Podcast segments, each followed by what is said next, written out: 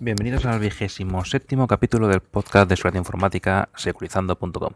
Soy Andrea Drover, hoy es jueves 17 de agosto de 2017. Bueno, a petición de Javier Pérez del grupo de Telegram, hoy hablaré sobre el pentesting. Es decir, los ataques a un sistema en búsqueda de localizar, explotar vulnerabilidades de ese dicho sistema. Este capítulo será bastante teórico, ya que bueno, yo no soy pentester, siempre me ha tocado del lado contrario, es decir, el lado de defender el sistema. Eh, bueno, vayamos. Eh, los pentesters lo que hacen es buscar debilidades eh, para penetrar en el sistema, de allí el nombre. Pentester, penetration tester, prueba de penetración, examen de penetración, de entrada. La traducción al español es un poco así, no está muy cerrada. Vale, eh, lo primero, vale, indicar, eh, en España realizar este tipo de ataques, este tipo de pruebas es ilegal.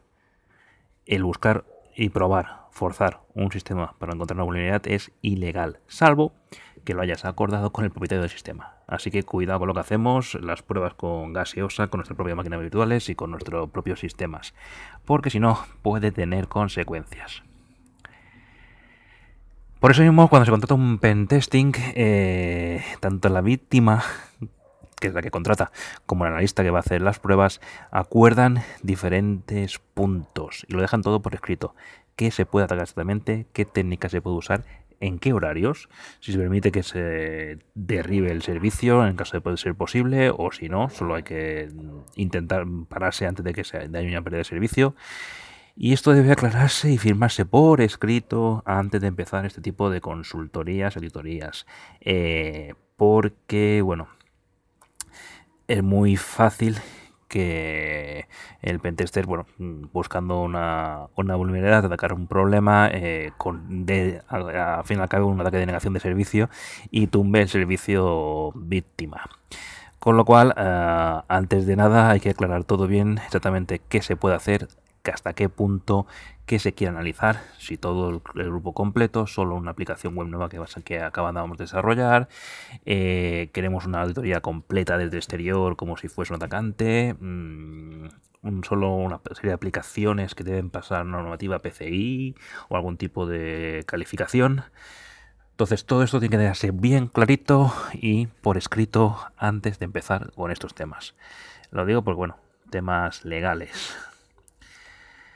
Una de las cosas que se deben definir antes de empezar es el tipo de ataque que se desea. Aquí habría tres enfoques. El enfoque de caja negra, que es donde el consultor externo no conoce nada del sistema que va a analizar y atacar, es decir, solo conoce la URL de la aplicación web y nada más. Eh, o bueno, la ubicación de los servidores, o solo conoce el nombre de la empresa, ahí ya un poquito lo que se quiera. Eh, este tipo de análisis permite simular al máximo la situación real en la que un atacante externo quisiera entrar en nuestro sistema por algún motivo en concreto. Eh, la verdad que este tipo de ataque requiere de especialistas bien formados y la validez del resultado depende en gran medida de, también de la capacidad del auditor. Aquí sí que em, el resultado depende mucho de la calidad de la persona que está haciendo el testing. Por el lado contrario, si la caja negra no se da información alguna al consultor, en los de caja blanca, el auditor externo tiene todo el acceso a toda la información necesaria, incluso mm, toda significa mm, la arquitectura de los servidores, eh, el tipo de servidores, la versión del navegador web, si estamos hablando de sistemas operativos de, las máquinas, incluso mm, puede tener acceso al código fuente de la aplicación web o de, o de la aplicación del programa que se quiera analizar. Estos análisis son mucho más profundos y el hecho de tener tanta información permite preparar y diseñar pruebas específicas para conseguir un resultado lo más fiable y auditable incluso por una tercera persona que quisiera auditar la auditoría.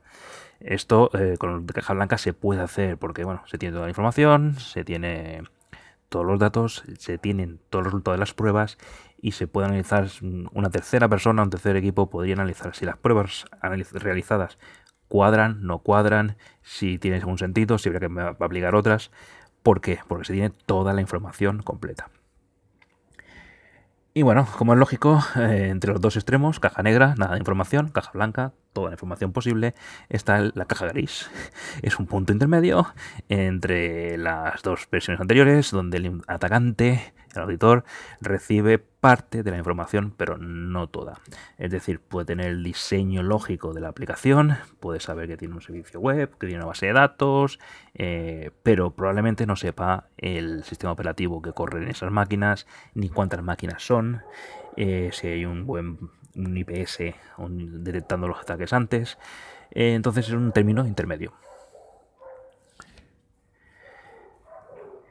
Bueno, eh, a ver, se, han desarrollado diferentes metodologías que buscan unificar y procedimentar este tipo de ataques, sobre todo de cara a aplicación de normativas y estándares que puedan ser revisados por terceros. Eh, los más famosos probablemente sean Killchain, que es una metodología de origen militar, que bueno, son los siete pasos para un ataque mortífero, militarmente hablando. Y luego, pues bueno, la guía OWASP, que analiza únicamente aplicaciones web y otros modelos como el OSSTMM y SSAF o la Presentation Testing Framework. Eh, bueno, sí, se han desarrollado diferentes metodologías, se intenta eh, procedimentar y definir qué pasos tienen que hacerse, pero la verdad es que el pentesting sigue siendo un proceso muy manual y artesanal y depende de gran medida de la experiencia previa y la capacidad y pericia del auditor, sobre todo cuando estamos hablando de caja negra, donde eh, es el auditor, es su experiencia, sus conocimientos previos, el que le hace que, bueno, olerse donde puede haber algún problema, donde puede haber alguna vulnerabilidad y buscarla por ese lado. Lo dicho, si el auditor no es no tiene toda la calidad que quisiéramos, es posible que se deje pruebas sin realizar que hubiesen una vulnerabilidad. Entonces, el, el, en una pentesting, el hecho de no encontrar una vulnerabilidad no significa que no exista, significa que no se ha encontrado. Eh, es posible encontrar falsos, falsos negativos, perdón, falsos negativos en una seguridad. Entonces tú haces una, un pentesting, sale perfecto, que no han encontrado ningún problema, pero realmente es eso, es no lo han encontrado, no es que no haya. Esto que sobre todo destacable en los, los de caja negra, donde todo depende de la buena idea del auditor. En cambio, con los de caja blanca y también caja gris, el hecho de tener una información contrastable desde el principio ya sí permite hacer un sistema más enfocado específicamente y más fácil de buscar dónde puede ver los puntos débiles de una aplicación, porque tenemos todos los datos. Bueno, lo dicho, aunque todas estas metodologías eh, tienen una aplicación parcial y, luego al final siempre dependen mucho de la calidad del equipo de, de ataque, eh, podríamos decir que, bueno, en todas habría de una u otra forma las siguientes fases, ¿vale? Cada una tendrá un nombre diferente, no, no todas incluyen la mismo, hay fases que están separadas, algunas que están combinadas en otras, pero bueno, se puede decir que hay cinco puntos. Mm, primer punto, eh, la preparación del ataque. Aquí sería, bueno, reunirse con el cliente, ver qué es lo que quiere hacer, negociar el alcance, el objetivo, qué pruebas pueden hacerse, qué no pueden hacerse, si se puede hacer en cualquier momento, solo en un horario donde haya los técnicos de la, de la empresa in situ, eh, solo de noche, de madrugada, para evitar que si hay una delegación de servicio se afecte lo mínimo posible a los clientes. Eh, esto, bueno, es las negociaciones estas y luego si estamos hablando de una consultora, pues debería organizar sus, equipos, eh, generar su papel interno de esa consultora para tener los equipos y los usuarios y los, trabajadores preparados para el día y tal, eh, realizar las pruebas. ¿Vale? Esta sería la fase 0 o 1, depende de lo que sería la preparación al pentesting. La fase 2 sería la recopilación de información. Aquí el atacante lo que busca es obtener la máxima cantidad de información posible del objetivo. Si estamos en un diseño de caja blanca, pues ya no la da el cliente, con lo cual ya la tenemos. Esta fase es fácil y sencilla, porque ya tenemos la información y solo hay que ordenarla para aprovecharla. En cambio, si estamos en en la caja negra o gris, sobre todo la negra, no tenemos información, así que se utilizan diferentes métodos pasivos o activos para conseguir esa información. Eh, bien sea testeando los servicios que hay operativos, como puede ser un escaneo de puertos, o consultas en DNS, eh, o consultas en información pública, información de quién, de los dominios, si hay, certificados emitidos, información de juiz y demás información pública. Toda esta información es importante recopilarla, porque cuanta más información sepamos de nuestra víctima, más podremos orientar nuestros ataques, descubrir qué servicios se, están dando, si solo hay una web, si hay dos webs, si hay una intranet interna publicada en Internet, si hay un back office, si hay una web eh, para cliente final y otra para proveedores. Eh, esto es lo que se buscaría en la fase de recopilación de información. Esta es la fase probablemente la menos técnica y divertida, la que sí es más procedimentable. Eh, se puede cuantificar y bueno tabular la información a, buscar y demás. Eh, entonces esta fase probablemente si estamos en un equipo de pentesting esta fase probablemente no lo haga el pentester de máximo conocimiento sino una preparación previa llegamos ya a la fase 3 el análisis de las vulnerabilidades eh, una vez que tenemos toda la información, la tenemos ordenadita y colocada y tal, podemos buscar, ya podemos tener una idea de dónde podemos buscar las debilidades en los sistemas. Eh, aquí, claro, cómo se buscan, qué se busca exactamente, pues dependerá de qué estemos analizando, qué estemos atacando. No es lo mismo una aplicación web que por los servicios FTP o de email de una empresa, de una corporación. Entonces, en función de qué se está atacando, se buscarán qué objetivos atacar y qué estrategias podemos elegir. Todo esto mm, debería haberse aclarado en la fase de preparación, ¿vale? Eh, entonces, si podemos hacer SQL injection, si podemos eh, hacer una denegación de servicio en el servidor FTP, si podemos intentar hacer un bypass de usuario. Bien, todo esto tiene que eh, decirse antes.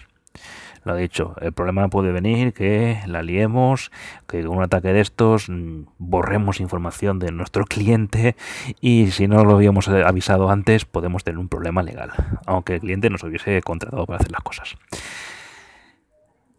Bueno, después del análisis, que aquí eh, toda esta fase, como puedes ver, mm, eh, la dejo muy al aire porque aquí depende en gran medida de lo que es la capacidad técnica y la visión del pentester, del, del técnico que está haciendo la investigación.